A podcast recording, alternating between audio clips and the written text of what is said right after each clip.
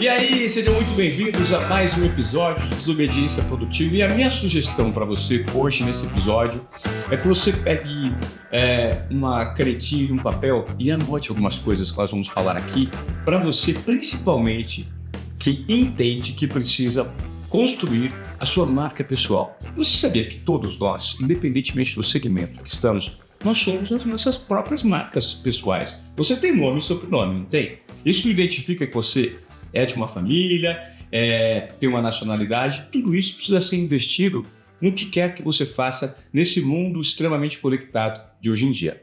E hoje nós trouxemos aqui, talvez aquele que seja o grande especialista no momento, um cara que está na crista da onda porque ele domina demais a construção de marcas pessoais, não só para você, mas também para sua empresa e como a gente consegue gerar valor investindo nesse segmento.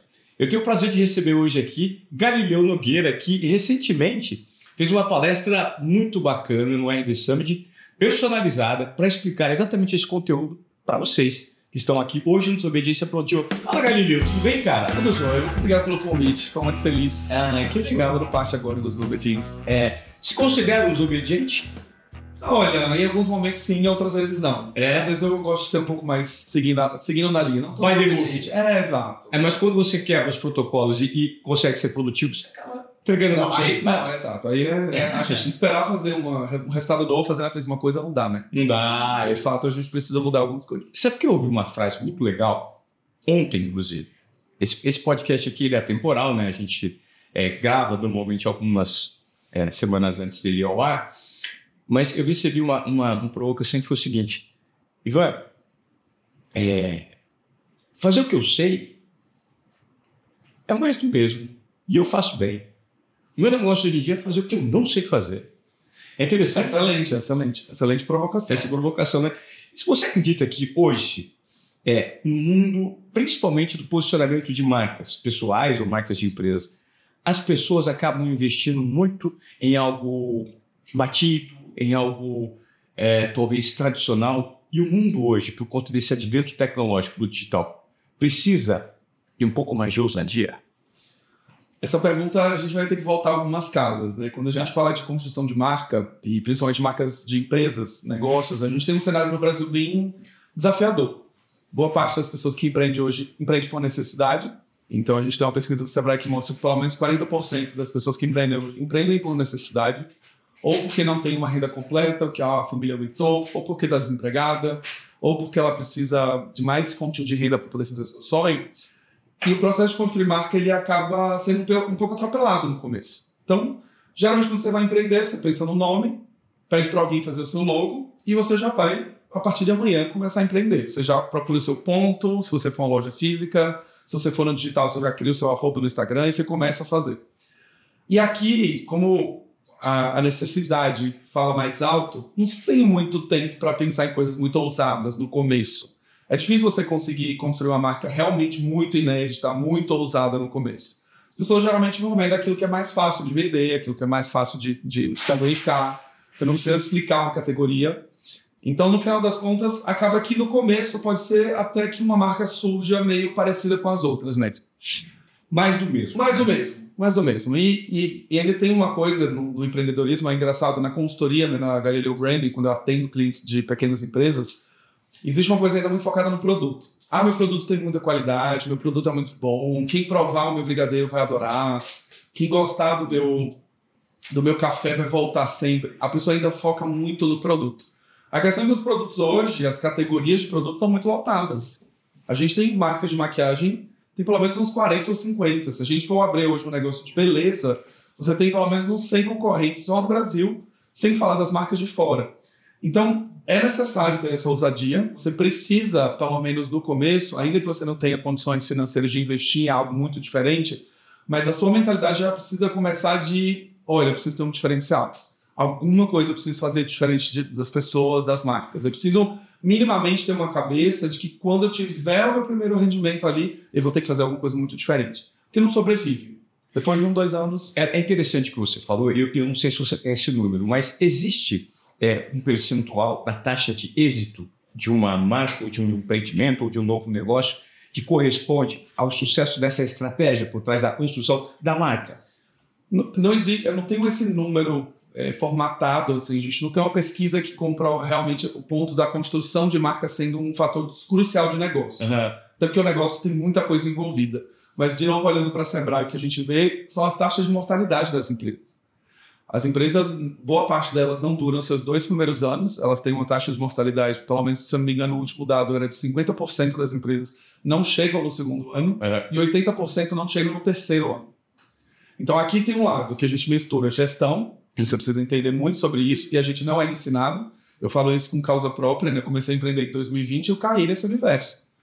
Não sei de contabilidade, não entendo de processo administrativo jurídico e eu preciso fazer. E eu preciso acontecer. Então ali é fluxo de caixa, etc. Você vai aprendendo na raça. Uhum. Eu tive a oportunidade, o privilégio de ter feito um MBA que tinha algumas disciplinas de gestão. CRM, importantíssimo. CRM, rede social, mas principalmente o lado administrativo, né? na parte de balanço, Uhum. Impostos, são coisas que a gente aprende na faculdade. E, e essa taxa de mortalidade também tem o lado de marca. Porque quando você cria um produto que é mais do mesmo, a sua chance de sobreviver é muito pequena. Porque você entra no território de disputa de preço. Você faz a mesma coisa que eu, eu cobro 50, você cobra 30. Se é a mesma coisa, eu não tenho por que pagar mais caro. Claro. E esse mais caro é onde vem a construção de marca. Perfeito. É esse 20 reais de diferença entre eu e você, que na sua loja talvez você entregue numa caixa de plástico, eu entregue numa caixa um acabamento de madeira, que eu escreva uma carta agradecendo pela sua compra, que eu tenha um atendimento por WhatsApp mais próximo, e aí a pessoa fala, vale a pena pagar esses 20 reais a mais. Entendi, muito legal.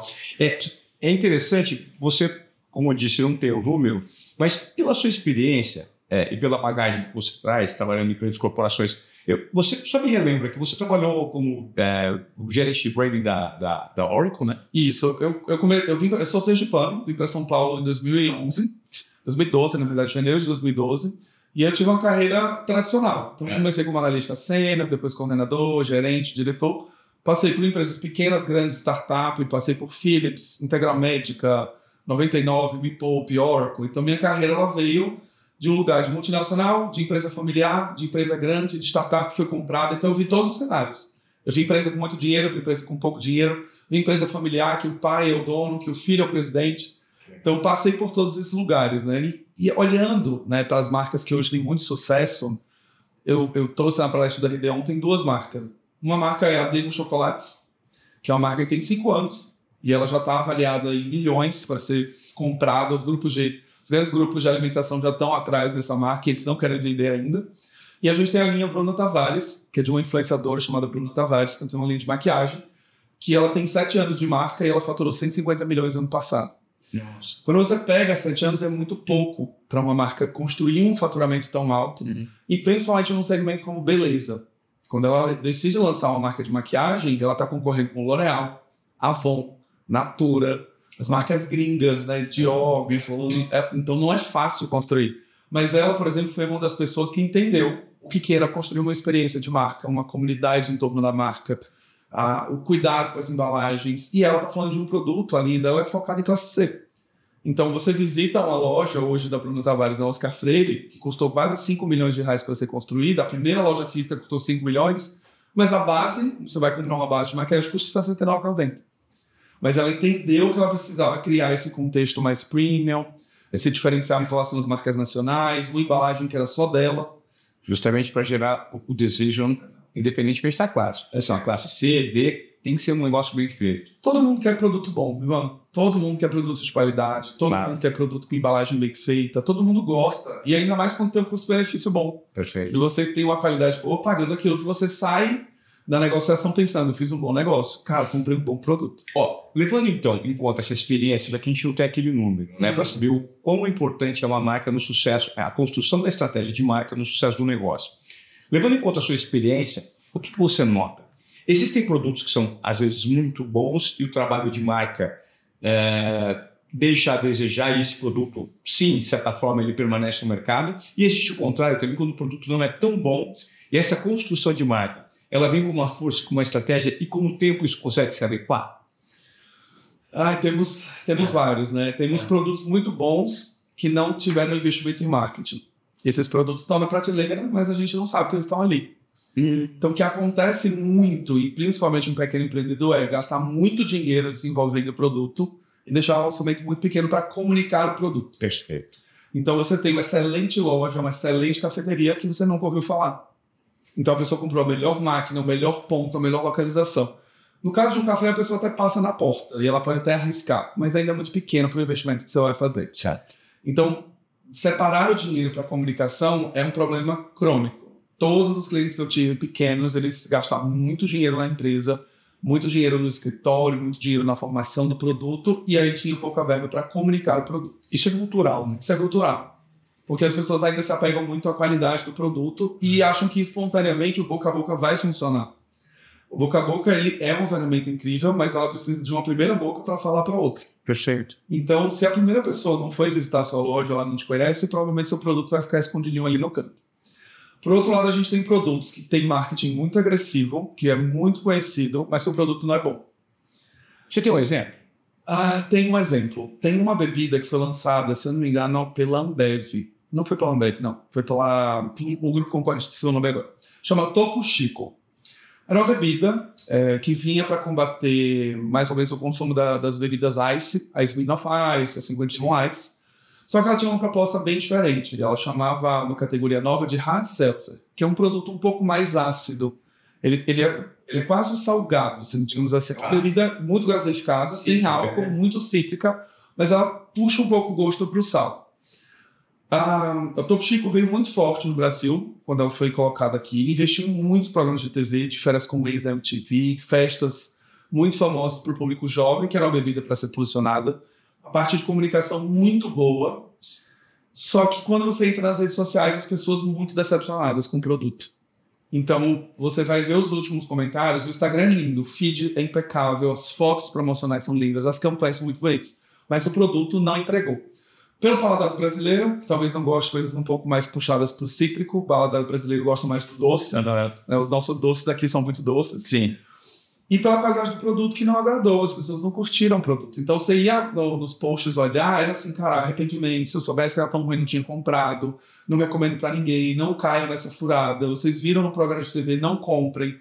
E aí o produto não se sustenta. Esse é um produto que, se eu não me engano, já foi tirado de linha aqui no Brasil. A gente tem muito pouco dele não se faz mais comunicação, acho que é só mais um resquício de estoque.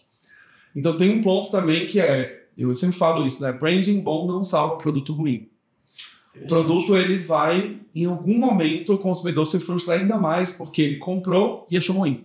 Ele foi seduzido, ele pegou o dinheiro dele, comprou, uhum. e na hora do uso do produto ele falou, putz, não vai. E aí ele não volta. O consumidor não compra de volta. Então tem muito assim de algumas empresas, inclusive, por serem produtos muito comuns, muito parecidos, falar não, investe em marketing, investe em comunicação, vamos fazer esse produto ser muito conhecido, mas ele é muito parecido com todo mundo, é um produto ruim ou ele tem uma qualidade que e hoje com as redes sociais não dá mais para esconder que o produto é ruim. Uhum. No passado você usava, você contava para seu sua roda de amigos ali no bar. Cinco, seis pessoas, elas contavam para mais cinco, seis pessoas, mas era pequeno. Hoje, se você faz uma resenha de um produto e esse produto não é bom, ele pode ter milhões de visualizações no TikTok e você não vende mais nada. É, eu, eu acho que é muito preocupante, Cristo, para as marcas hoje, você ter uma estrutura de policiamento, tipo, policiamento mas de monitoramento do nível de reverberação do que está acontecendo depois que um produto é lançado, né? Porque a gente sempre ouviu uma máxima na sociedade que as notícias ruins caminham muito mais, andam muito mais rapidamente do que as notícias boas. Exato. Então, se você falar bem de alguém, Pai, puta, sempre ouvi bem desse cara. Agora, quando você fala mal de hum, também já ouvi falar mal Parece que o negativo, ele fica muito mais retido. E ele tem uma, uma, uma, uma chance, né, acho que naturalmente, de ele se amplificar cada vez mais. Uma falta de monitoramento hoje em produtos e serviços pode levar uma marca a naufragar? Pode levar demais. Pode levar demais. Desse exemplo que eu dei, né, de um produto que viralizou com uma resenha negativa no TikTok. Foi exatamente isso. Então, se essa empresa ela está de fato querendo construir um produto que seja agradável às pessoas, no monitoramento ela vai ouvir o que as pessoas falaram sobre isso, vai ler os comentários, vai entender o que, que aquela resenha está entregando, porque de alguma maneira deu um feedback. Não gostei do produto por causa da embalagem, porque não sai direito, porque dura muito pouco, porque não vale a pena o preço. Uma boa empresa, uma boa empresa que faz gestão justamente desses comentários, desse monitoramento, ela pode pegar esse feedback e fazer melhoria. Ela pode chegar na próxima rodada e falar, ah, vamos trocar isso, vamos trocar aquilo, vamos trocar aquilo. Uma vez que não faz o monitoramento, ela sequer sabe o que está acontecendo. Ela não está atenta. Então hoje não é uma questão se as pessoas estão ou não falando do meu produto, elas estão. Elas estão. Não tem a coisa do tipo, ah, se eu... é um pouco do de uma filosofia às vezes que eu escutava dos meus avós assim, né? Só vai no médico quem tem doença, né? Então se eu não vou, eu tô doente. Então algumas marcas se comportam desse jeito, não, eu não vou, eu vou deixar de lado. Eu sei que o produto é bom, só essa influenciadora que não gostou, foi só ela que que reclamou que a gente vende bem, que o nosso faturamento é bom, vamos ficar quieto. Só que o efeito potencial viral justamente vem daí. Uma pessoa vai lá, faz uma resenha, a outra faz, a outra faz, a outra faz. E a gente vê um produto que depois ele vai, ter, vai ser tirado de linha justamente porque um simples monitoramento poderia ter ajudado. Você poderia ter mudado toda a sua história. Tipo a base da Virgínia. A base da Virgínia. A base da Virgínia é o quê? A base da Virginia é um case. É, é um case, né? Uma das influenciadoras experts em beleza fez a resenha da base. A base, ela não, dura, não fixava direito no seu rosto, né? Ela passou um... Puxa só algodão e a base saiu completamente. E a base dizia que ela era prova d'água, tinha uma alta fixação e etc.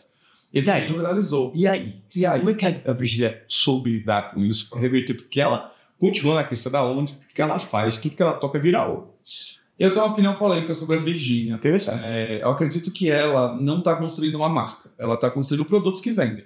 Ela constrói produtos com bom preço e as pessoas compram. Como ela tem uma força como influenciadora, ela consegue impulsionar essas vendas. Perfeito.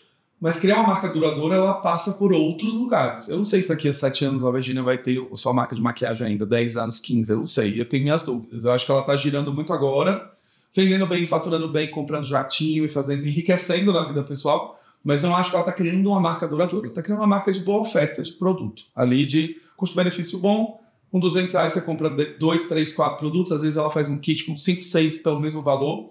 Então ela gera esse sentimento que está fazendo um bom negócio. Mas, por exemplo, a base, a gestão dela de crise foi ignorar esse assunto.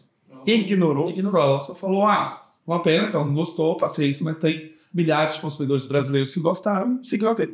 Poxa, infelizmente, isso é uma maneira que no médio e longo prazo isso gera um efeito, né? uma reverberação. É. Isso, não fica, isso, não fica, esquecido, né? Isso fica marcado no histórico e no currículo de uma marca, não fica? Fica, e, e, tem um ponto que a gente não pode esquecer, que um negócio ele só tem sucesso pela recorrência. Então, se ela vendeu uma base hoje e faturou 13 milhões, muito bom. Mas quem garante que esse consumidor vai comprar a base quando acabar daqui a um mês? E não vai trocar de marca? Perfeito. E aí vem uma crise e essa pessoa ignora, por exemplo, um comentário, e surge uma outra base ali no mesmo custo, que tem uma, uma avaliação positiva, a pessoa está muito suscetível a fazer uma troca. Essa fidelização de recompra, de recorrência, é, com um bom monitoramento, você consegue trazer esse consumidor para perto. Você vai lançar uma nova formulação na próxima rodada, você vai, vai trazer uma comunicação falando das melhorias que você fez. Legal. Então, isso para o consumidor gera uma sensação de que ele está sendo ouvido, de que a opinião dele importa, e aí ele se conecta muito mais com a marca. Quando você decide ignorar, eu estou aqui só para empurrar o produto. Galileu, hoje a gente vive é, um advento muito grande do digital e existe também uma fase no mercado, né, uma percepção, um consenso de que se você não está no digital, você não existe. Você precisa se comunicar com o digital, né? Acredito que seja talvez 99% de todo mundo que tem produtos e serviços dependam do digital.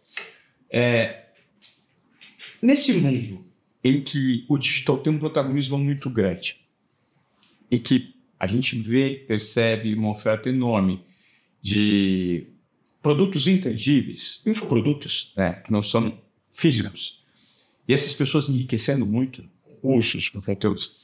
No mundo de hoje, você diria que ainda é melhor ter produtos físicos mesmo que seja com a entrega digital, ou esse mercado do intangível do infoproduto é muito mais vantajoso?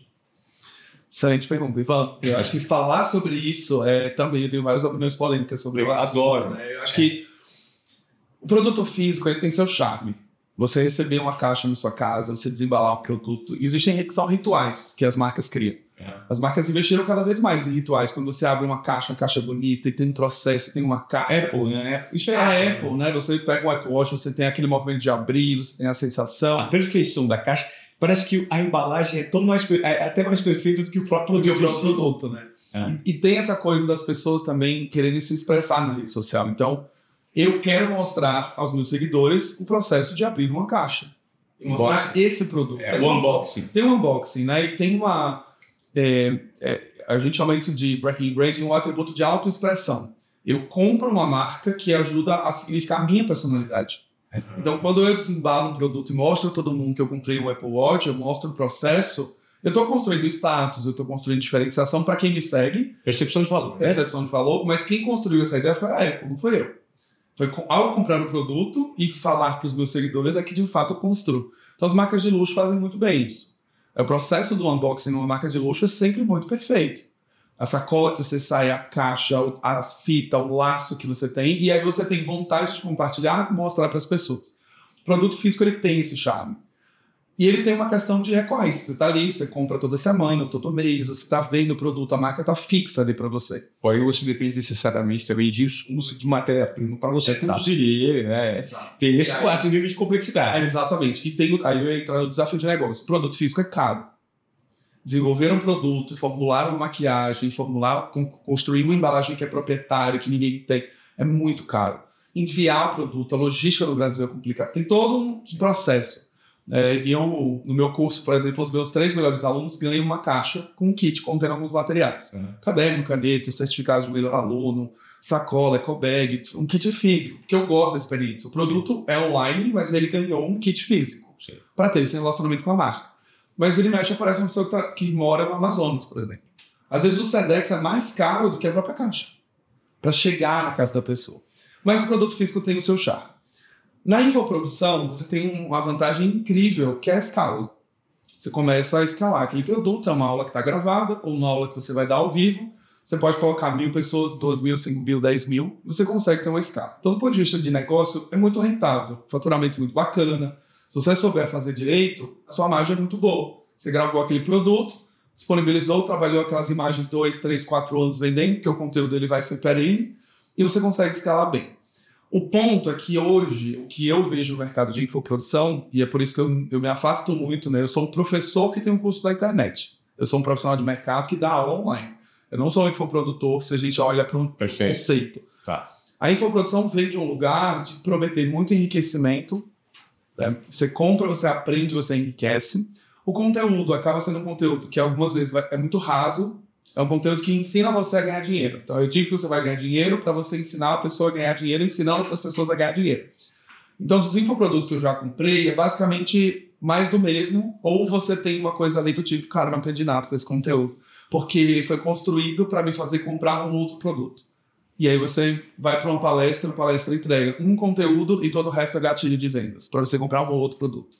Você vai para um evento presencial, o grande trunfo é vender a mentoria depois que acaba o evento. Então, para mim, é, o mercado de educação, nesse lado da infoprodução, ele se perde muito. Porque essa promessa do enriquecimento leva as pessoas a acharem que elas conseguem fazer isso. Então, eu compro. Eu nunca prometi, por exemplo, a um aluno meu que ele vai sair e vai ganhar um salário de 15 mil reais, 20 mil reais, vai fechar um projeto de 10 mil reais. Primeiro, que é irresponsável da minha parte prometer.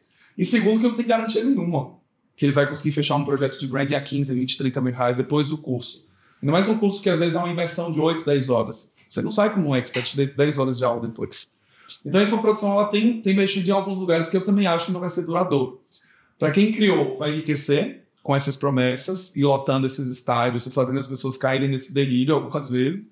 Mas eu também acho que não vai durar muito. Porque se a gente começa a ver os bastidores, eu conheço algumas histórias muito muito tenebrosas, assim, de pessoas que construíram marca só na imagem mesmo. Então, aqueles carros que a gente vê não são muito bem daquelas pessoas, aquele helicóptero de fato não é da pessoa, tem um helicóptero que foi alugado por algumas horas para tirar algumas fotos, aquele carro foi alugado por dois dias só para você tirar algumas fotos, fazer uns stories. Não se sustenta. Como eu falo, o branding não salva o produto ruim. Uma hora, essa verdade chega. É exatamente essa pergunta que eu faria na sequência. É a hora, ou seja, essa hora que vai chegar para esse bando de podemos dizer aí, tem muito charlatão. Uhum. Olha, tem muito charlatão.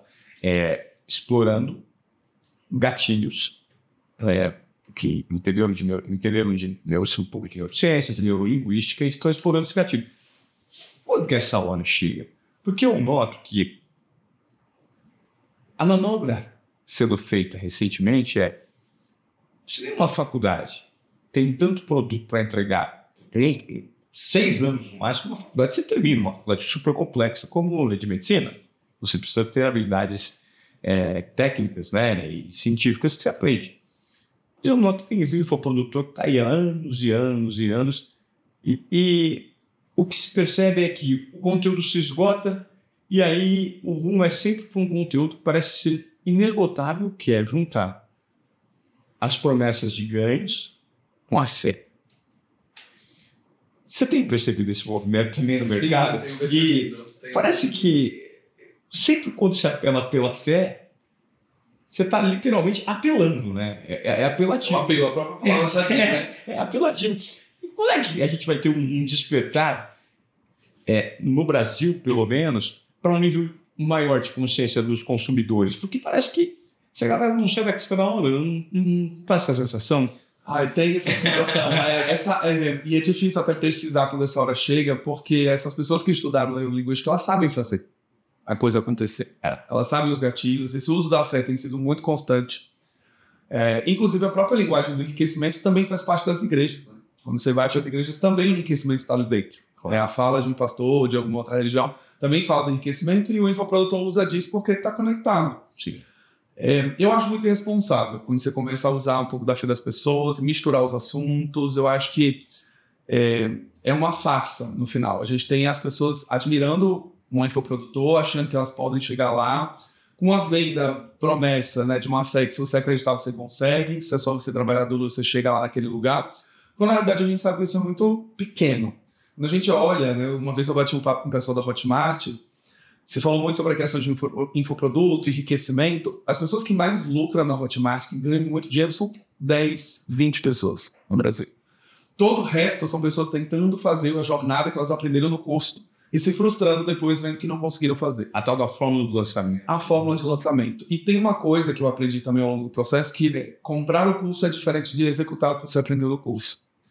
Existe um ciclo de frustração também das pessoas que vão, saem encantadas de um evento, olham lá o influenciador e, ah, nossa, incrível, nossa, você um dia com ele, vou ter minha Ferrari também, lá, lá. Quando ela começa a colocar em prática que ela se depara com um mercado extremamente concorrido, que não é fácil construir marca, que exige tempo, esforço, dinheiro, vai vindo uma frustração, mas aí não é culpa do influenciador, é culpa dela, né?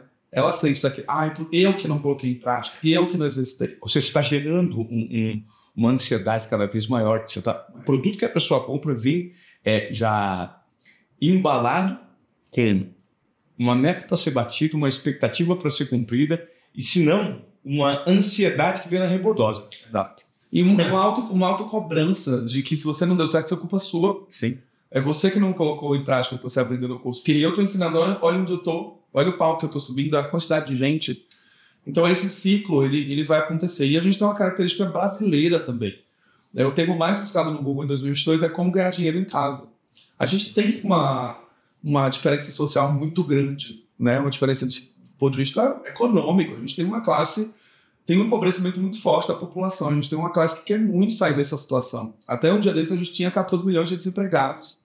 São pessoas que não conseguiram se colocar no mercado de trabalho. Então, qualquer promessa aliada à fé, inclusive, é quase um, uma chama de esperança de falar: não, tudo bem, agora eu fui naquela imersão, agora eu vou sair, eu vou fazer, eu vou lucrar. Ele falou que eu vou ganhar pelo menos 15 mil reais no primeiro mês. E ali tem um desejo de fazer isso. Então, a gente tem uma fórmula que eu acho que ainda vai demorar muito tempo para as pessoas caírem na ficha. Mas, de novo, as redes sociais vão vir com força. Então, a gente já começa a ver alguns desses gurus que já estão desaparecendo de rede social, que já estão fazendo uma limpa na sua crise de imagem. Esses dias eu fui impactado por um TikTok de uma pessoa que comprou uma inversão de 30 mil reais. Era um empreendedor, estava começando agora, nessa ilusão de que ela ia conseguir fazer a empresa ser muito boa. Comprou uma mentoria, na realidade. Ela foi acompanhada durante um mês com uma influenciadora muito grande de vendas, etc. E um grande resumo da ópera, a pessoa faliu a empresa. Porque ela ouvia as coisas e não. Ela, ela contou uma história da Black Friday. Né? Uma dessas mentorias, a pessoa falou: Cara, Black Friday é o melhor período do ano para você vender. Pode triplicar seu estoque, você vai vender tranquilamente, pode comprar. Essa pessoa que comprou a mentoria desembolsou, fez um empréstimo, comprou o estoque.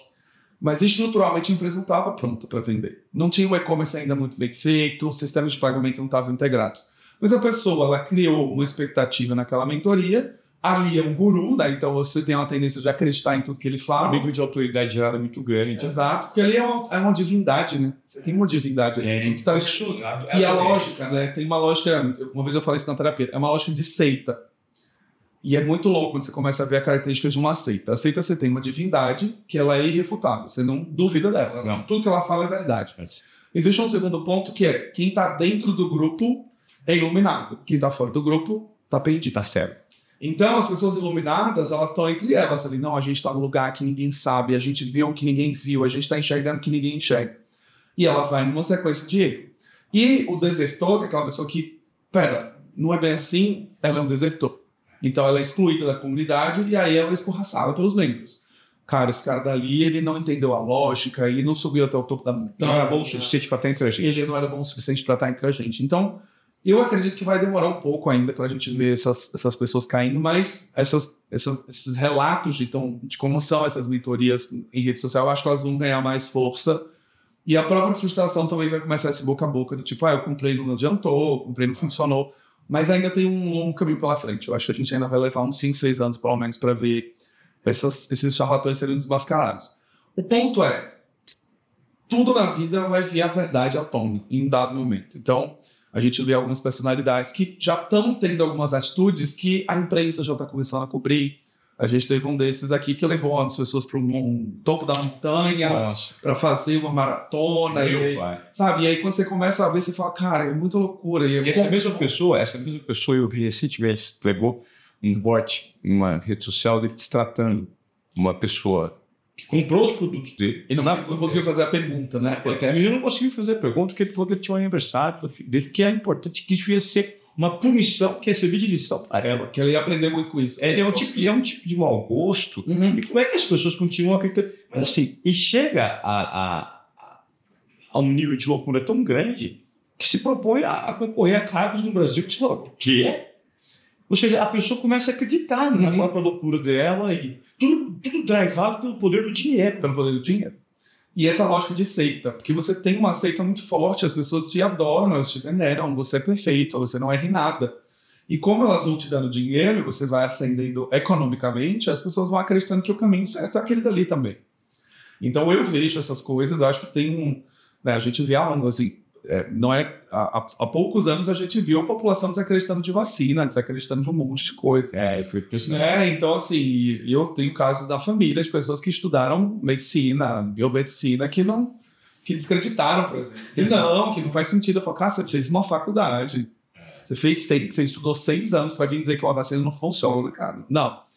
E aí, de novo, é um surto. Às vezes eu acho que é um delírio coletivo, assim, das pessoas se dar contracultura, de acharem que elas estão muito certas naquele ponto, que eu vejo nesses infoprodutores, e para mim foi muito triste, porque essas pessoas que angariam hoje 20, 30 mil pessoas num evento, que lotam um estádio, elas podiam estar fazendo um bem danado para as pessoas.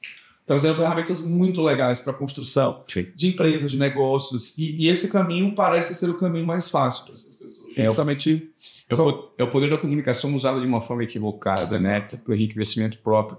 E eu queria, eu me, essa resposta que você deu, Berilio, me trouxe um pensamento. Porque há um tempo atrás, eu entrevistei o Zé Cláudio Sicurato, que é o, o líder por trás da Escola de Negócios Sampo, uma das mais importantes do Brasil. E a gente, inclusive, tem uma trilha de conhecimento montada a quatro mãos junto com a Escola Sampo, Aliás, a gente vai para a terceira edição do Be The Future, que é um curso gratuito que nós damos em parceria com a Escola Assembleia, alguns especialistas da escola, falando sobre as competências do amanhã. Né? Nesse mundo hoje completamente aleatório, não previsível, caótico, que gera ansiedade e insegurança nas pessoas, como é que você pode aprender para ter novas competências? E o que você estava falando, principalmente no reflexo que gera esse conteúdo desses infoprodutores em que encontra, que é você precisa entender que ter conhecimento é diferente de ter uma competência. Ter um conhecimento ao assimilar, por exemplo, o conteúdo de um livro, também é diferente de ler e assimilar. Entre as coisas que você lê, você não assimila. Então, primeiro, conhecimento é assimilar um conteúdo e competência é não só assimilar esse conteúdo, mas, primeiro, saber colocá-lo em, colocá-lo em prática e, segundo, saber colocá-lo em prática para o seu segmento, que é diferente. Na prática, colocá-lo em prática mesmo. Então, isso é diferente. Será que você aprende uma nova competência quando você compra um curso como esse? De fato. Então, isso que é importante que as pessoas entendam. Né? Uma coisa é você gostar de tênis, comprar um curso de tênis para você fazer à distância. A outra coisa é você saber pegar a raquete, saber fazer o movimento e treinar de uma forma recorrente esse movimento para que de fato a sua bola entre na quadra.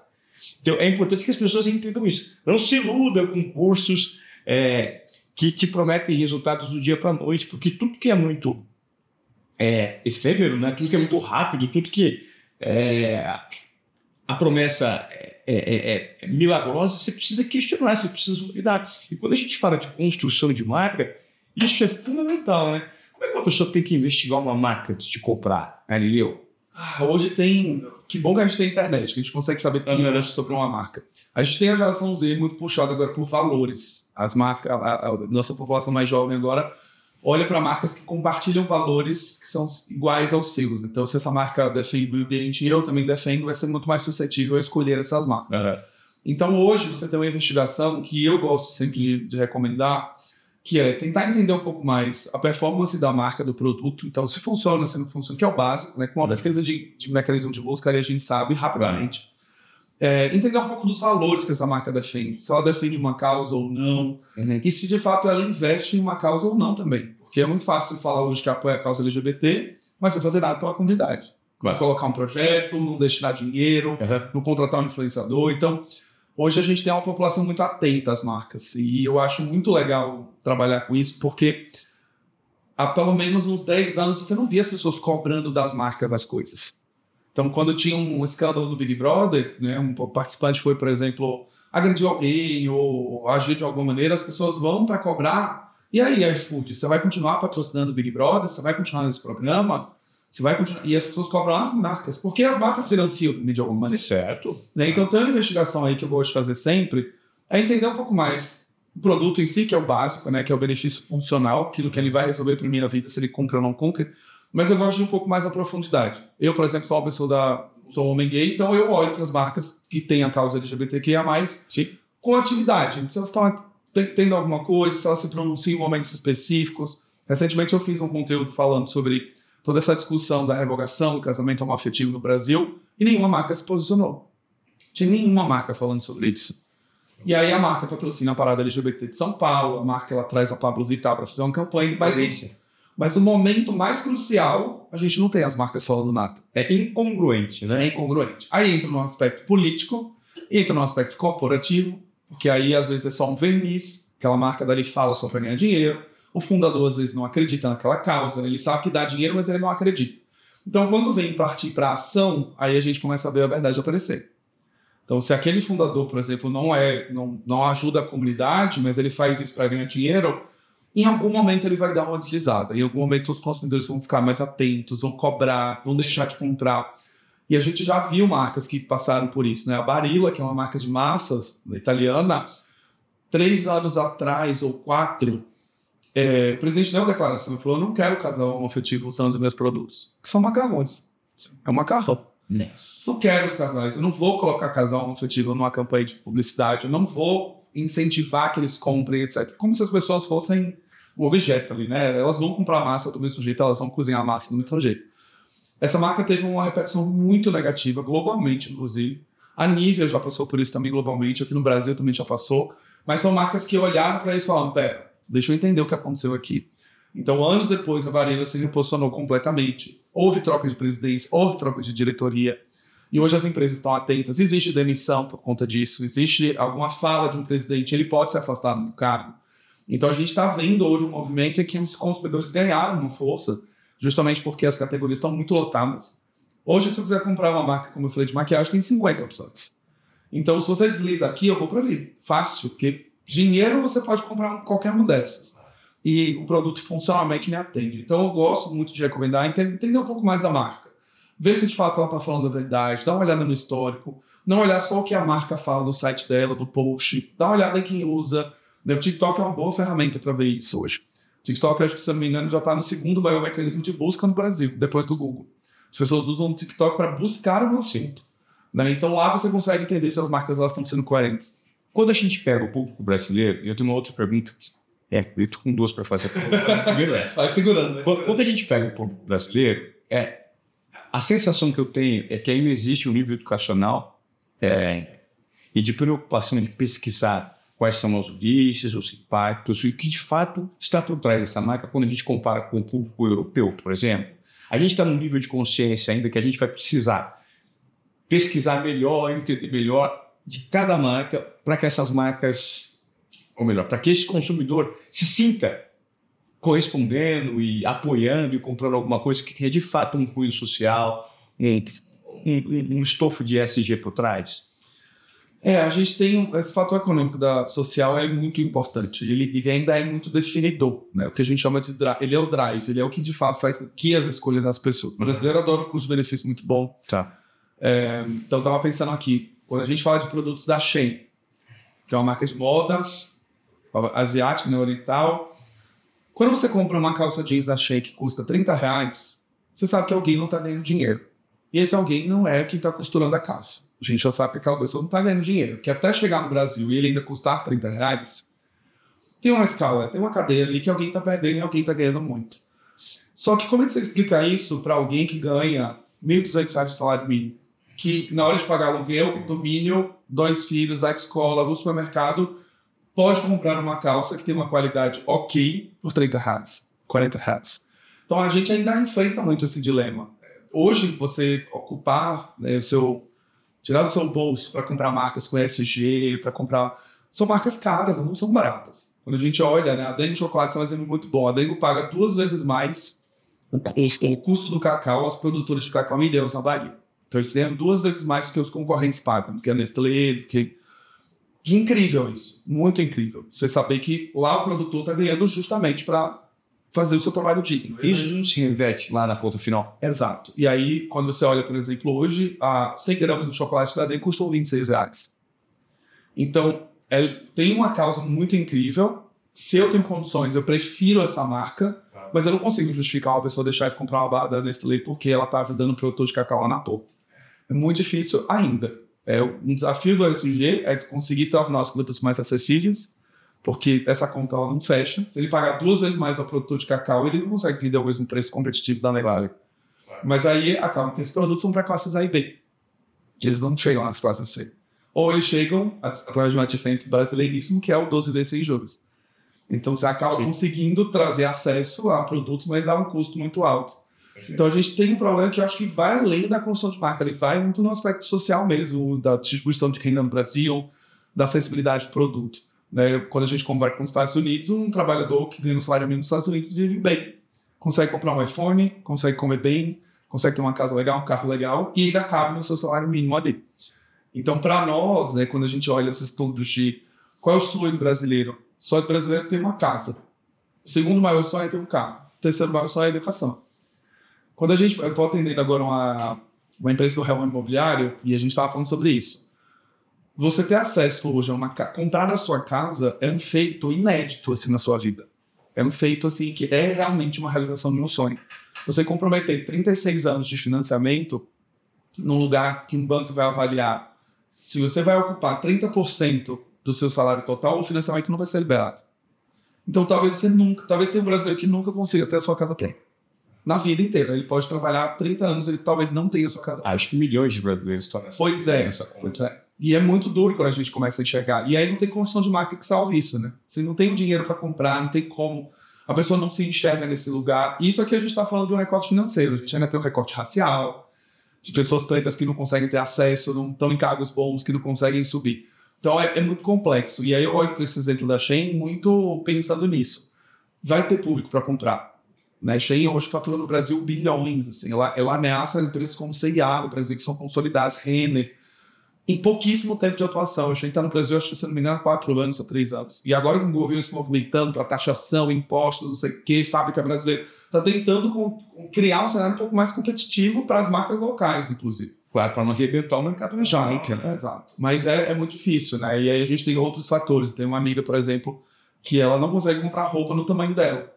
Achei por usar a inteligência artificial, por ter essa coisa de mão de obra pontual, ela sabe os pedidos e ela tem loja para você escolher. Então, essa minha amiga, por exemplo, falou: eu tenho que comprar na Shein porque tem uma calça 58. Porque a infinidade, a cauda é tão longa na Shein desses produtos. Você consegue achar boas peças ao custo bom do tamanho que eu tenho. E aí, para uma CIA fazer isso em escala, para ela não compensa. Mas como você tem milhares de fornecedores cadastrados nesses sites, Ele vai fazer uma calça também de 58, ele pode fazer 5, 6 e ele manda para o mundo inteiro. Então ainda tem esse outro fator, as pessoas conseguirem encontrar os produtos para elas em lugares que elas não encontram aqui. Então a gente ainda tem um cenário muito desafiador econômico nesse todo. Legal. Eu queria falar agora sobre o poder dos influenciadores, que essa é o que quer fazer. Eu não sabia se eu emendava na anterior, porque quando você deu o exemplo do presidente da Marila, pode ser, é, no caso da, da declaração, eu me recordei do, do perfil que talvez tenha um maior número de seguidores. Talvez não, eu acho que ele tem um maior número de seguidores no Instagram, é o Cristiano Ronaldo. Sim, né? É o, é o maior número no Instagram. E eu me recordo que na Copa do Mundo, não sei se foi na Copa do Mundo, Joaquim, me, me, que ele tirou aquela garrafa da Coca-Cola, foi na Copa do Mundo, né? Foi na coletiva de imprensa. É, na coletiva de imprensa, assim, que não, água. Tirou a Coca-Cola, porque ele é um cara completamente comprometido com a saúde, né? E com ingestão de bons alimentos. E Coca-Cola, a gente sabe que é um veneno, com muito açúcar e tudo mais. Tirou a Coca-Cola, falou, não, mas a Coca-Cola, que sou eu. Eu me lembro que logo na sequência, é, surgiram algumas manchetes que davam conta de que o Cristiano Ronaldo tinha impactado nas ações da Coca-Cola. Eu não sei se de fato isso aconteceu. Você se lembra do caso? Né? Lembro, lembro. Eu fiz um post sobre isso. Então, eu queria que você me explicasse hoje, usando essa metáfora, né, esse exemplo do Cristiano Ronaldo, é, do poder de influência para levantar e para derrubar uma marca que esses grandes nomes do, do digital eles influenciam. Boa. A gente vai começar pelos derrubar as marcas, que tá. aí é o fácil, né? A gente tem hoje Carlinhos Maia, que acho que é o maior brasileiro também, com o maior número de visualizações em stories do Brasil. É. Super forte, um cara que tem uma comunidade muito forte. Verdade. É, ele entrou como sócio em dois negócios. O Girabank, que é um banco para pessoa física, uh, e entrou em negócio numa franquia. Ele montou uma franquia de uma hamburgueria, se não me engano, se chama Burger, uma coisa assim, C do Carlinhos Maia.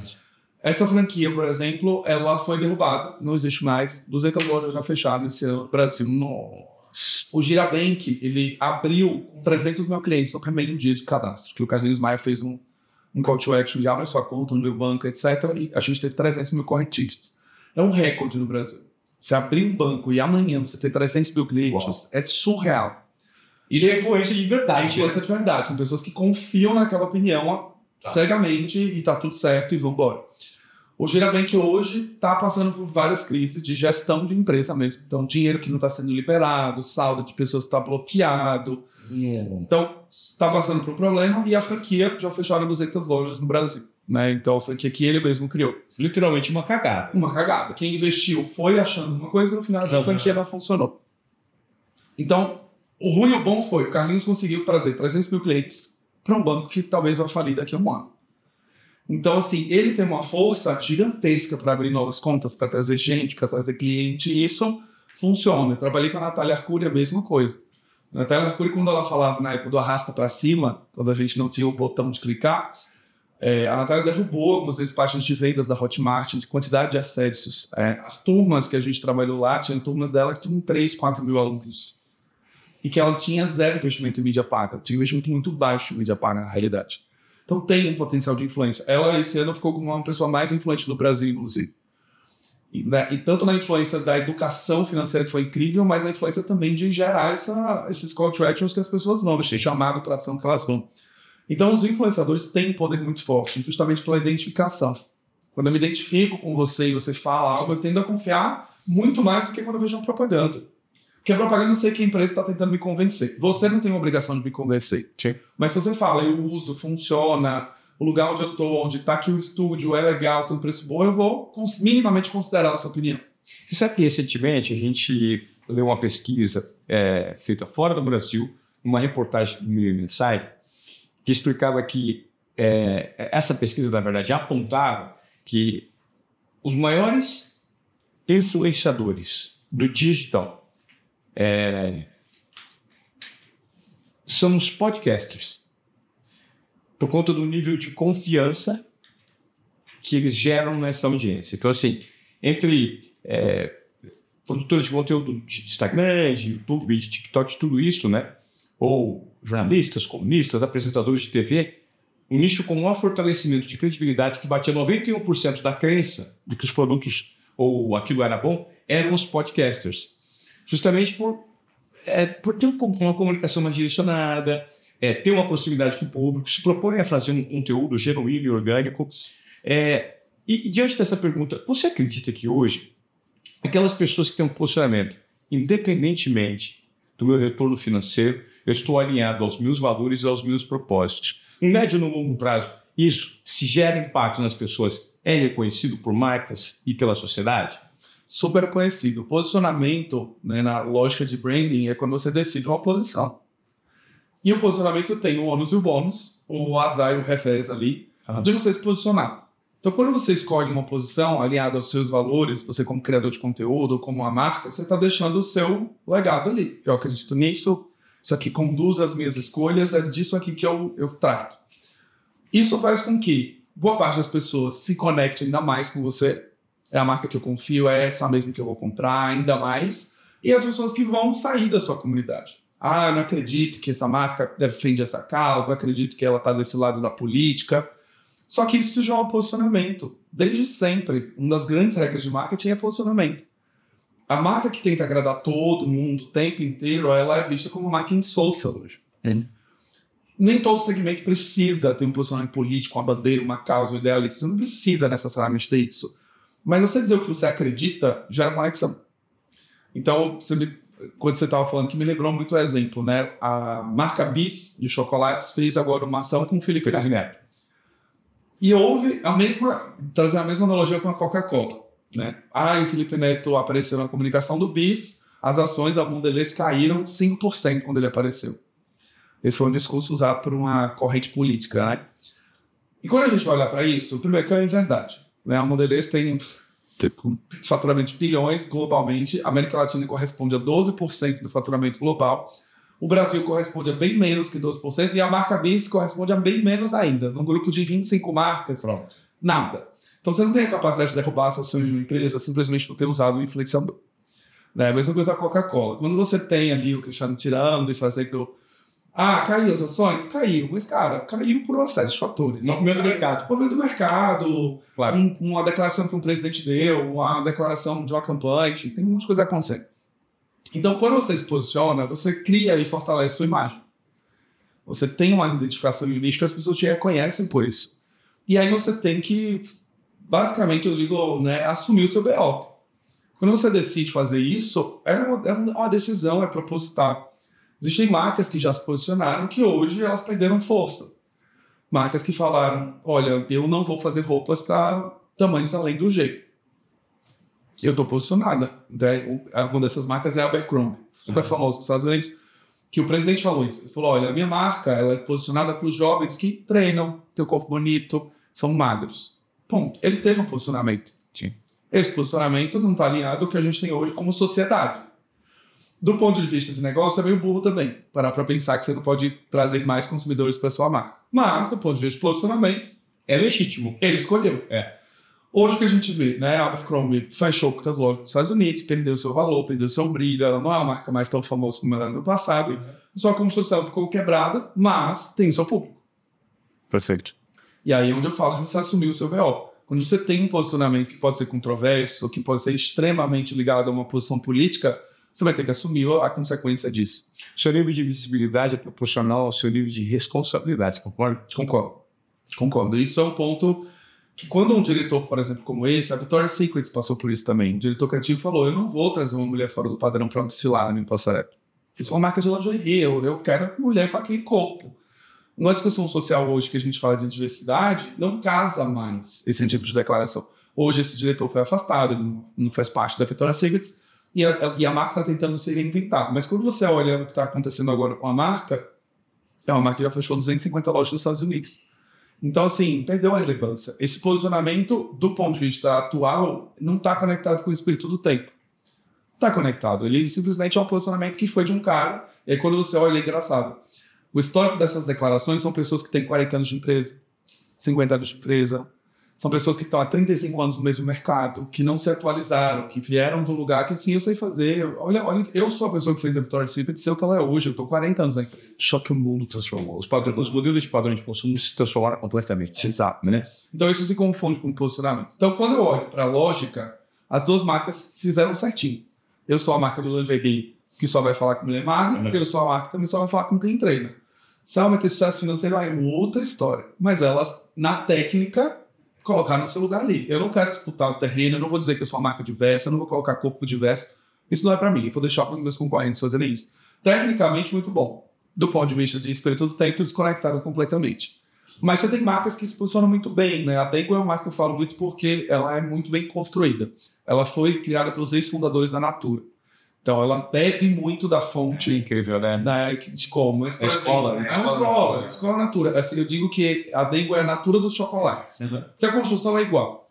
Ingredientes brasileiros, mão de obra do produtor de cacau, preocupação com o ingrediente, como ele vai ser transportado, sustentabilidade. A, me- a natura dos chocolates. E eles, por exemplo, têm um posicionamento muito legal que é da produção local, através do cacau de Ilhéus, na Bahia. Então, quando você olha nas lojas hoje, boa parte dos funcionários são baianos, mesmo em São Paulo. Então, intencionalmente, eles contratam para preservar a essência da marca. Eles contratam pessoas com dread, pessoas com turbante, pessoas com cabelo black, porque aquilo foi definido como a essência da marca. É um posicionamento? É. Eles não querem competir com uma marca gringa de chocolate, eles não querem trazer a essência francesa. É um posicionamento. Eles definiram que os ingredientes brasileiros são o grande carro-chefe. É genuinamente brasileiro mesmo, tá? na raiz, na essência. Que legal essa estratégia. É, eu é, sempre tive muito próximo, sempre não, recentemente, a uma marca de roupas que é a Reserva. E o Rony, o Rony é um cara muito inteligente, né? muito estrategista por trás da marca.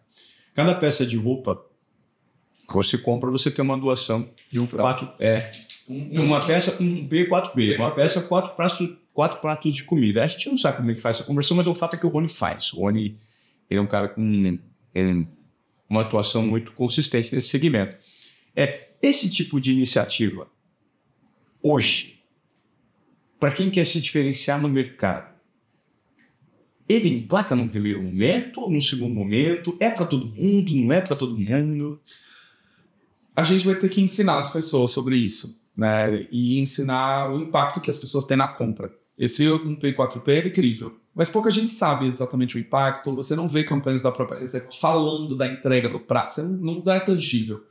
É, é, sim. Tem um discurso, você vê nas etiquetas, você sabe o que eles estão fazendo, mas isso não é tão tangível. Então, para quando você vai comprar um produto, você fala assim, cara, tô comprando essa camiseta, mas eu sei que ela tá fazendo bem para alguém. Eu preciso convencer, preciso construir essa imagem, preciso fazer isso acontecer. É, ele não vai emplacar de primeira. E de novo, a gente volta para o comportamento humano. Tem o egoísmo ali. Eu tô comprando essa camisa porque ela cabe no meu bolso e tá bom para mim, eu acho, eu não sei se tem o. Eu duvido muito que o consumidor da reserva fique assim, ah, será que virou quatro pratos mesmo? Deixa eu lá, eu vou dar e-mail pro saque para perguntar. Tem um lado meio egoísta. assim, Me dá uma prova aí. não, não tem, não tem, né? A gente não vê muito isso, né? A gente vê muito discurso, mas, mas a gente não vê na prática. Mas isso vai ser cada vez mais cobrado pelo consumidor daqui para frente. Talvez na nossa geração nem tanto, mas daqui para frente vai vir mais. Legal. Como eu te falei, a geração Z tem cobrado muito desse posicionamento de marca, né? Eh, Eu lembro de um case que eu falei em sala de aula dos Sucos do Bem. Sucos do Bem é uma marca também brasileira, foi comprada pela Ambev. E eles tinham uma historinha na caixa que o suco era orgânico, o suco de laranja era orgânico, que as laranjas eram coletadas manualmente pelo São Francisco, numa fazenda do interior de São Paulo. Tinha toda uma storytelling super bonita. Os jornalistas foram atrás e descobriram que, na verdade, o suco é invasado pela Brasil Citrus, que é uma empresa que invasa sucos de laranja. Então, o São Francisco não existe, essa colheita manual não tem. Então, as pessoas mesmo já entenderam. Já, opa, peraí, que história é essa de falar que é manual, que é orgânico? Não. Tá me tirando? Tá me tirando? Com- Ou você deixa claro que é lúdica essa história, é um personagem, né, que você está criando, ou você não fala nada. Então, acho que tem um lugar que os consumidores vão ficar cada vez mais atentos. A gente é é uma questão muito de educação de quem compra também, do poder de compra. Não. Então, hoje eu, eu penso muito assim em algumas marcas. Exemplo, eu não compro roupas da Shein. Não compro, porque eu sei que alguém está sendo escravizado lá na ponta. Claro. Ah, é uma hipocrisia, o que você compra na Zara, o que você compra na Nike, etc. Mas de alguma maneira essas marcas também fazem movimentos que eu acompanho que eu falo, não, mas a Nike já tomou uma multa, ela já trocou de fornecedor, ela está correndo atrás. Eu leio o relatório de investidores para entender o que ela está tendo de movimento. Eu vejo um pouco do que Natura faz muito bem em relação a essa condução de construção. Mas isso é uma questão muito de um despertar de cada um. né? Geralmente nos nichos você tem mais. Os veganos, os vegetarianos, Claro. são pessoas com uma consciência muito grande Sim. de tentar entender. Mas, de novo, a gente volta para o aspecto social, político e, e econômico, que é talvez eu não tenha nem tempo para ficar fazendo isso. A gente, a gente não pode esquecer que a gente está num, país que 80% da população sobrevive com menos de um, dois salários mínimos. E a gente é um país é, de, de forma muito amplamente pobre. Assim, é muito pobre. Então, a gente, como é que você pode, es- esses comportamentos de condutas, quando a preocupação, na verdade, é, né, colocar colocar comida na mesa, mesa e ir para a escola, às vezes, até para comer e não para receber educação. É, exato, exato. É, ô, ô, Galileu, eu queria agora trazer o ponto de vista da construção de marcas pessoais. Né?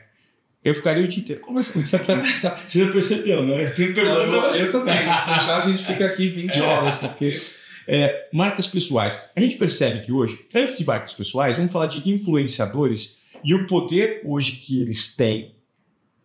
Que, de certa forma, por meio da sua marca pessoal, da sua credibilidade construída com um público do nicho, tem a possibilidade de carregar narrativas de marcas grandes. Né? A gente nota, poxa, eu participo disso, eu creio que você também participa disso. Eu já fiz algumas campanhas e faço. Hoje eu tenho parceiros, algumas marcas que são minhas parceiras. E eu queria que você me explicasse se hoje nós já atingimos o ápice do influenciador, ou ainda vamos chegar nesse ápice, ou se é- esse ápice já passou. Para que as marcas usem essa estratégia de narrativa para gerar valor para o público final, usando influenciadores de verdade. Como é que você vai nesse mercado? Bom, no Brasil, segundo uma pesquisa do Pix, a gente tem 500 mil pessoas que se autodeclaram influenciadores. 500 mil. 500 mil pessoas que têm acima de 10 mil seguidores. E essas pessoas já se consideram influenciadores. Então, tem muita gente criando conteúdo e tem muita gente enxergando isso como uma profissão e colocando sua carreira ali.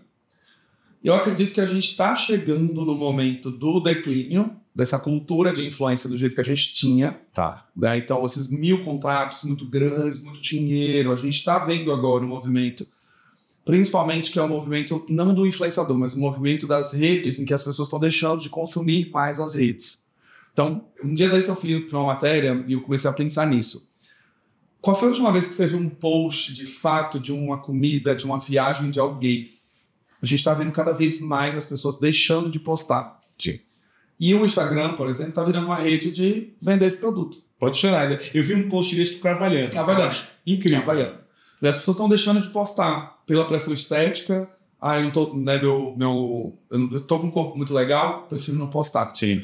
Não tenho nada muito interessante a dizer, acho melhor não postar. Essa viagem que eu fiz ali no interior de São Paulo talvez não seja interessante, prefiro não postar. E aí a gente vê o feed dominado por infoprodutor, gente vendendo produto, maquiagem, marcas, dominado. Então as pessoas estão, certo, consumo, né, meio exaustão, assim, tipo, ah, não aguento mais ficar entrando nessas redes para ficar vendo publicidade, praticamente. Mas assim, o caminho da influência, ele ainda vai existir. É, os influenciadores existem desde sempre, né? Eu teve eu entrevistei o Adler, que é um gerente de branding lá da West Wing, que é o Wing, mas ele fala, né? A viúva porcina, quando balançava seu, seu, seu bracelete, já era uma influência, lá na televisão.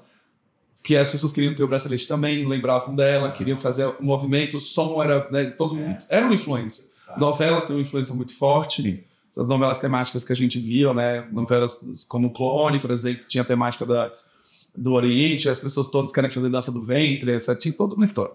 A gente tem um lugar, um declínio um pouco dos consumidores, cansando um pouco do formato de publi, de ficar vendo o influenciador falando, enxurradas de publi acontecendo também. A gente hoje não sabe diferenciar mais quando é uma publi ou não, às vezes. Quando o influenciador é sério, ele coloca, ele notifica, mas algumas vezes a gente nem sabe que é um publi. É, mas a gente tem um caminho ainda que está começando a dar um pouco mais de visibilidade, que é o caminho dos micro-influenciadores. São os influenciadores que têm 10, 12, 15, que mais do que serem populares, eles têm uma comunidade muito forte que confiam naquela opinião. Então, quando uma marca decide fazer uma ação com o Whindersson, com o Cristiano Ronaldo, por exemplo, ela tem uma proporção gigantesca, ela tem uma visibilidade muito boa. Dentro de uma estratégia de branding, serve para você construir conhecimento de marca. Então é muito legal quando você fala assim: olha, eu vou fazer uma ação com o Cristiano Ronaldo para lançar a minha marca de água, que foi a marca dele, né? Ele postou lá, 40 milhões de pessoas conseguem saber sobre sua marca naquele dia. Então você tem um mecanismo muito bom de conhecimento. Mas quando a gente fala de conversão, É outra história. é outra história. Seguidor não é comprador, a gente sabe disso. Passa. Mas quando gente... não é cliente. É, exato. É. É. Quando é cliente, eles consomem tudo, gostam, adoram, mas não lota estádio, não vai pro show. É, né? A gente tem vários artistas que não conseguem fazer um show num estádio aqui no Brasil. Que tem 20, 30 milhões de seguidores, mas não consegue vender. Não enche, né? Não enche, cara, não enche. Tem algumas produtoras até que já sabem disso. Então, esses artistas estão em festival, canta com mais dois ou três para poder trazer, porque sozinho não consegue encher uma casa. E as pessoas não param para pensar nisso, não, né? É, é, é, aquela velha história. You need to fake it until you make it. Muitas vezes, né? Você mostra aquilo que você faz, é, você exibe seguidores, né? Você expõe ali, mas na verdade, por trás do negócio não tem uma atração comercial. Não tem. E o oposto também tem muito forte, né? Tem um cantor, por exemplo, eu gosto muito do mercado de música por causa das marcas pessoais. Né? Os cantores são marcas muito legais que você vem fã. Você não tem consumidor, você tem fã. Também. Que, por sinal compra as suas coisas, né? Sim. Tem um cantor, por exemplo, que é o é um cantor super novinho, Sim. etc., que tá com a turnê voltada pro ano que vem já. Meu filho adora. Meu filho adora. 10 anos. E é uma pessoa que não tá necessariamente nas campanhas com as marcas, não. não tá. Mas ele já está com, se não me engano, acho que tem 12 ou 13 datas para o ano que vem, e pelo menos essas três, umas oito já estão em sold out, assim. Tranquila, shows que vão acontecer em 2024 já estão esgotados, hoje. E a gente não está falando de uma celebridade internacional, só falando de alguém que, putz, realmente você tem que comprar hoje para garantir o que vem. Nós estamos falando de Taylor Swift. Não, estamos falando de Taylor Swift, é, que é outro sucesso também. É. Mas, assim, tem um ponto de, das pessoas entenderem também que também não vai ser muito fácil ser influenciador daqui para frente, e o investimento de mídia já das marcas, dos anunciantes, já começa a ter um pouco mais de cuidado. Se eu estou anunciando e no final não está me dando retorno, essa conta não fecha para a empresa. Então as pessoas também vão ser mais seletivas, os influenciadores. E aí a comunidade dos micro, elas rendem muito bem, porque elas têm uma comunidade de fãs ali que confiam na opinião. É aquele grupo fechado. Você tem aquelas pessoas de 10, 15 mil seguidores que te acompanham todo dia. A novelinha. Né? O Stories é uma novelinha. Novelinha. Acompanhando, acompanhando ali e vai consumindo o podcast, vê os stories, vê o feed, vai no evento, a pessoa tá lá, dá uma palestra. Quando você vê, são pessoas que no final compram o seu produto. Agora, do ponto de vista de condução de conteúdo do influenciador de hoje em dia, é, você tem notado algum tipo de mudança de comportamento? Ou seja, eu acredito que aquela publi você é contratado para fazer um post, um story, e você não tem identificação para a marca, contratado de, de, de forma pontual para aquela ação. É, isso a gente tem percebido que tem mudado. Né? é, a ideia das marcas é trazer cada vez mais influenciadores que de fato têm aquilo inserido, aquele produto, aquele serviço inserido na sua, na sua rotina, no seu lifestyle. E do ponto de vista do produtor de conteúdo, é importante ele comunicar esses produtos e serviços de marcas de uma forma genuína e orgânica, inserido na sua rotina. Esse é o caminho das pedras sempre, porque o produto é contextualizado na sua rotina. Ele faz sentido. Não é que você pulou e a pessoa agora tá no banheiro fazendo um skincare, por exemplo, ou se a pessoa nunca cuidou da pele uhum. em um ano de vida. Aliás, você tá. acompanha, ela nunca falou sobre isso. E tem um ponto também que os influenciadores, principalmente os criadores de conteúdo, eles, quando eles entenderem que eles são uma marca, e essa marca é uma empresa que presta serviço a outra empresa, as coisas ficam muito mais fáceis. Quando ele entende que tem uma entrega lá na ponta, uhum. ele precisa gerar resultado, que ele está criando conteúdo que precisa ter uma narrativa, que a marca cumpre, que o consumidor cumpre, que no final tem um link que a pessoa clique. Quando ele entende que ele é uma empresa, esse cuidado com o público vai ficando cada vez maior. Eu sigo alguns influenciadores que investem no público. Quando ele é contratado, teve um agora que eu sigo que fez um público do McDonald's. E ele mostrou os bastidores da criação do público. Ele comprou o look, ele foi fazer um microfone, mandou adesivar com o logo do McDonald's, ele contratou um videomaker, levou na, na porta do McDonald's, fez um roteiro, é um ator, então ele já tinha uma escola de atuação ali pronta. Tinha um editor para fazer uma edição coerente, bonita para entregar um público. Então, quando você vê, é gostoso de assistir. Sei. E contextual a rotina dele.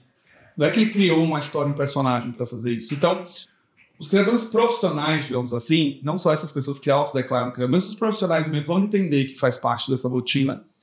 E principalmente de não depender de público para ter faturamento. Porque contextualizar na rotina também é difícil. Então, eu recebi, eu recebi por exemplo, proposta do Zepubli de uma casa de depilação a laser, uma marca de depilação a laser. Como que eu encaixo como criador de conteúdo numa rotina em que eu falo de branding, construção de marca? Flex. Não tem como fazer esse público. Não, não tem, mas eles me pagam bem.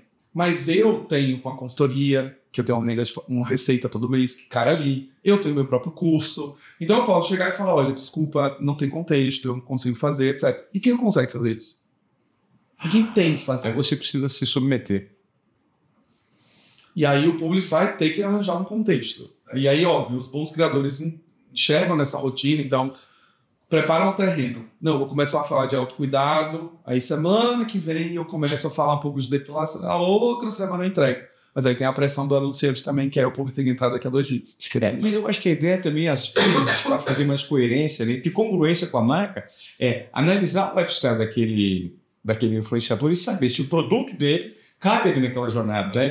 Que eu, eu acho que é aí que entra, talvez, que gostaria que você contribuísse com isso com a nossa audiência, para quem hoje está acompanhando aqui o Desobediência Produtiva e quer passar a produzir é, para marcas. Qual que é o primeiro passo? Entendeu? É investir nessa historinha, na novelinha diária do Stories?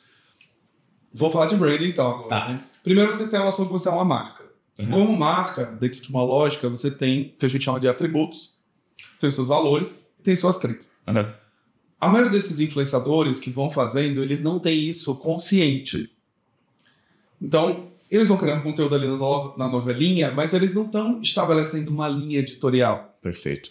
Eles estão criando. Hoje, as marcas, boa parte delas ainda escolhem os influenciadores por número de seguidor. Esse contexto de analisar, não tem. Infelizmente. Né? infelizmente, já trabalhei em muitas marcas. e É, traz o Ivan, ele tem um podcast lá, tem uma audiência, 500 mil seguidores, põe ele, tá ótimo. Vai falar lá de lubrificante para carro. Não sei se ele tem carro, se ele- uma hora ele vai falar. E isso acontece. E, é uma, e a forma como o mercado funciona também. É, hoje a maioria das escolhas de influenciador são automatizadas. A inteligência artificial te cospe uma lista lá de 30, 40, Tá. baseado em dois, três critérios, e você quer executar com volume, vai. Essa análise criteriosa são poucas marcas que fazem. Mas quando esse influenciador ele entende que ele é uma marca e ele tem uma linha editorial, ele começa a criar conteúdo para construir essa narrativa. Essa novelinha ela é intencional. E vou dar um exemplo que fica fácil. É, eu falo muito pouco sobre empreendedorismo. Embora eu seja dono de uma empresa, fundador de uma empresa, vai construir, mas eu em si falo pouco. Esse ano eu falei, cara, eu queria me aproximar das marcas de tecnologia. Porque do conteúdo que eu faço, eu não consigo fazer publi. Como eu falo de branding, o que, que vai me fazer o publi? Pou, pouquíssimas marcas. Talvez seja um software de marketing, talvez seja um Adobe ali, que tem o Photoshop, mas ainda assim fala muito com a comunidade de design. Eu não tenho publi. Então, dentro do faturamento da minha, da minha empresa, 5% é publi, porque todo o resto eu não tenho um anunciante. Tá. Então, quando eu comecei a pensar, falei, putz, eu queria me aproximar de tecnologia, eu queria que a Samsung me chamasse para fazer parte do squad de influenciadores, começar a usar um Galaxy Fold, um relógio, blá blá blá. Como que eu consigo chegar nas marcas de tecnologia? Eu preciso falar sobre produtividade. Eu vou começar a contar agora uma história toda semana de como eu organizo um brand book, de como são as ferramentas que eu uso, como a mobilidade facilita. Então, eu vou apresentar para um cliente, eu levo um tablet, eu consigo validar algumas coisas. Quanto o relógio me ajuda numa rotina de academia, voltando para trabalhar, mas sempre no- numa atmosfera dentro do meu contexto, de rotina de marketing e tal, etc. Então, isso é definido. Aí eu sento com a minha equipe e falo, a gente tem um quadro agora toda segunda para falar de empreendedorismo, que eu falo de produtividade, eu falo de ferramenta, e a gente conscientemente cria isso para atrair as marcas. E aí os influenciadores, eles vão criando, né? Vão criando, e alguns deles identificam isso naturalmente. Pois quando eu falo de skincare, rende muito bem. Quando eu falo de tal coisa, ah, a galera gosta. E aí vai fazendo essa seleção. Mas se você tiver um momento de consciência, você parar e falar assim, cara, peraí. Olhando tudo que eu fiz nesse último mês, quais são os assuntos que eu mais falei? Ah, eu falei de beleza, falei de moda, falei de carro, falei disso. Quais são os três que poderiam ser os meus para trazer anunciante para perto? E a gente até tem métrica para analisar isso, que dá Exato, você que digital consegue, exatamente, você consegue saber.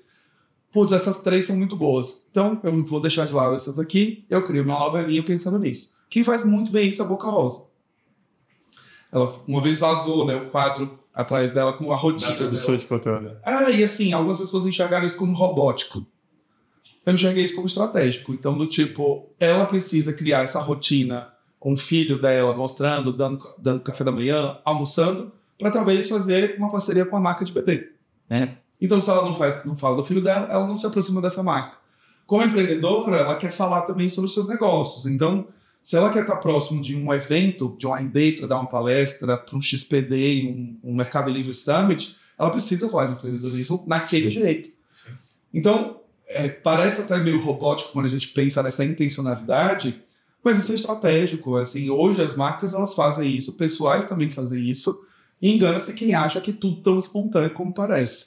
É, isso tem muita estratégia por trás. Aliás, o que a gente aprendeu hoje com o Galileu foi que estratégia é o que direciona um bom negócio, principalmente como você gera valor ou percepção de valor para sua marca.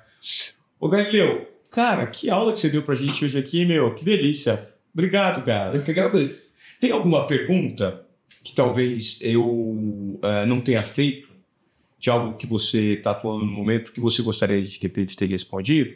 Cara, tem uma perguntinha rápida que eu, é que eu acho legal dentro do nosso papo inteiro, que é, é quem vai construir marca hoje, maior conselho para quem vai construir uma marca Legal, hoje. boa. Né, que eu gosto sempre de responder e o pessoal sempre me pergunta. Primeiro, você saber que você precisa de dinheiro para construir marca. Então, separe. Separe dinheiro lá no começo. Pegou, pegou seu FGTS, vai empreender, tem 50 mil, separa 15, 10 para pelo menos fazer alguma ação de marketing, para ter uma consistência, ter mil reais por mês até o final do ano, 10 mil reais por mês até o final do ano, fazer um post patrocinado, construindo marca em uma rede, trazendo um influenciador pequeno. Não esqueça de fazer essa separação de verba. Acho que esse é o principal ponto assim, que eu gosto de lembrar. E conforme a sua empresa vai gerando caixa, vai aumentando essa, essa fatia, não vai diminuindo. Porque é a lógica que a maioria das pessoas tem, né? Quando assim, ah, teve uma crise na empresa, tem que demitir, demite o marketing. Não demite marketing. Sim. É hora que você vai precisar de mais marketing para vender. Ah. Então, eu aconselho muito as pessoas que estão construindo é, você separou 10 mil reais dos seus 50, gerou caixa, faturou 100, não separa só 10, separa 30 agora. Aumenta um pouquinho e vai fazendo esse investimento contínuo. Acho que esse é o grande ponto que eu gosto sempre de lembrar as pessoas. Construir marca não é fácil, construir marca é caro. Se posicionar é caro, construir embalagem bonita é caro, lançar produto é caro. Não é barato fazer isso. Bom acabamento. Bom acabamento. É, eu sei que às vezes a gente começa aquela coisa assim, ah, vou fazendo aqui, vai dando certo, as coisas vão acontecendo. Mas para você ter uma longevidade de negócio, como marca também, você vai precisar continuamente investir.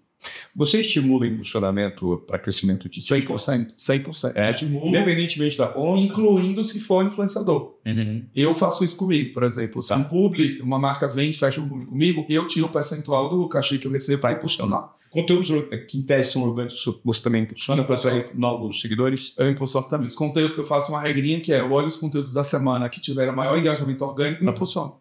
E qual que é a métrica que você usa em relação à quantidade de dinheiro a ser colocado? É tentativa e erro? Como é que você faz? Você separa uma fatia, você tem um valor fixo investido? Hoje eu tenho um valor fixo investido uhum. que a gente separa em performance e brand. Tá. Então, performance mais para gerar venda de produto tá. e branding para construção de imagem e atração de novos seguidores. Uhum. Hoje eu tenho uma casa de 70-30. Eu tenho 70% em performance e 30% em branding separado.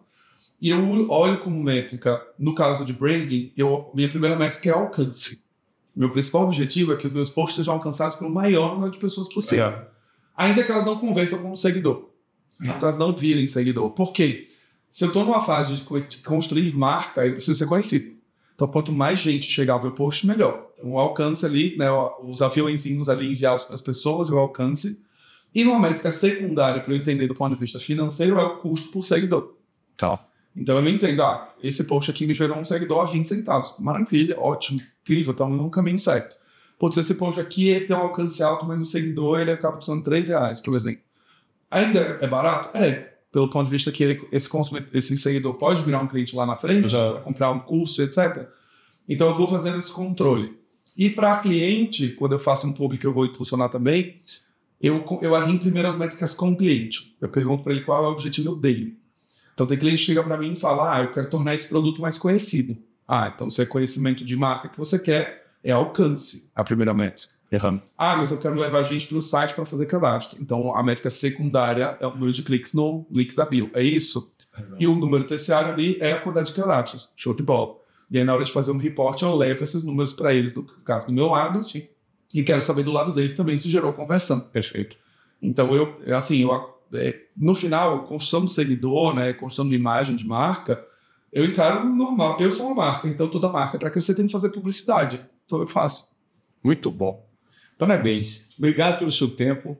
É, eu gostaria de agradecer de fato, porque eu acredito que você gerou muitos insights. Nosso objetivo aqui no Desobediência Produtiva né, é tirar o, o, a nossa audiência da zona de acomodação, né, fazer com que eles entreguem mais do que esperaram e certamente você atendeu muitas expectativas. Eu fico muito feliz com a nossa entrevista. Obrigado, eu que, eu que agradeço mais uma vez. Adoro falar sobre esse assunto, a gente ficaria aqui horas falando é. sobre isso. Então, super obrigado pelo convite. Legal. Galileu Nogueira deu uma aula de desobediência produtiva para você que quer dar o primeiro passo da construção da marca da sua, da sua marca pessoal, da marca da sua empresa, os investimentos de marketing que precisam ser colocados. Tem que crescer, gente, não tem que diminuir, porque boca a boca só não vai levar o seu negócio a atingir os seus objetivos. Então, se você veio até aqui, nosso pedido mais uma vez, compartilhe, né? Posso contar com você, não posso? Desobediente produtivo? Tá fechado? Obrigado por ter vindo até aqui. Até a próxima. Valeu.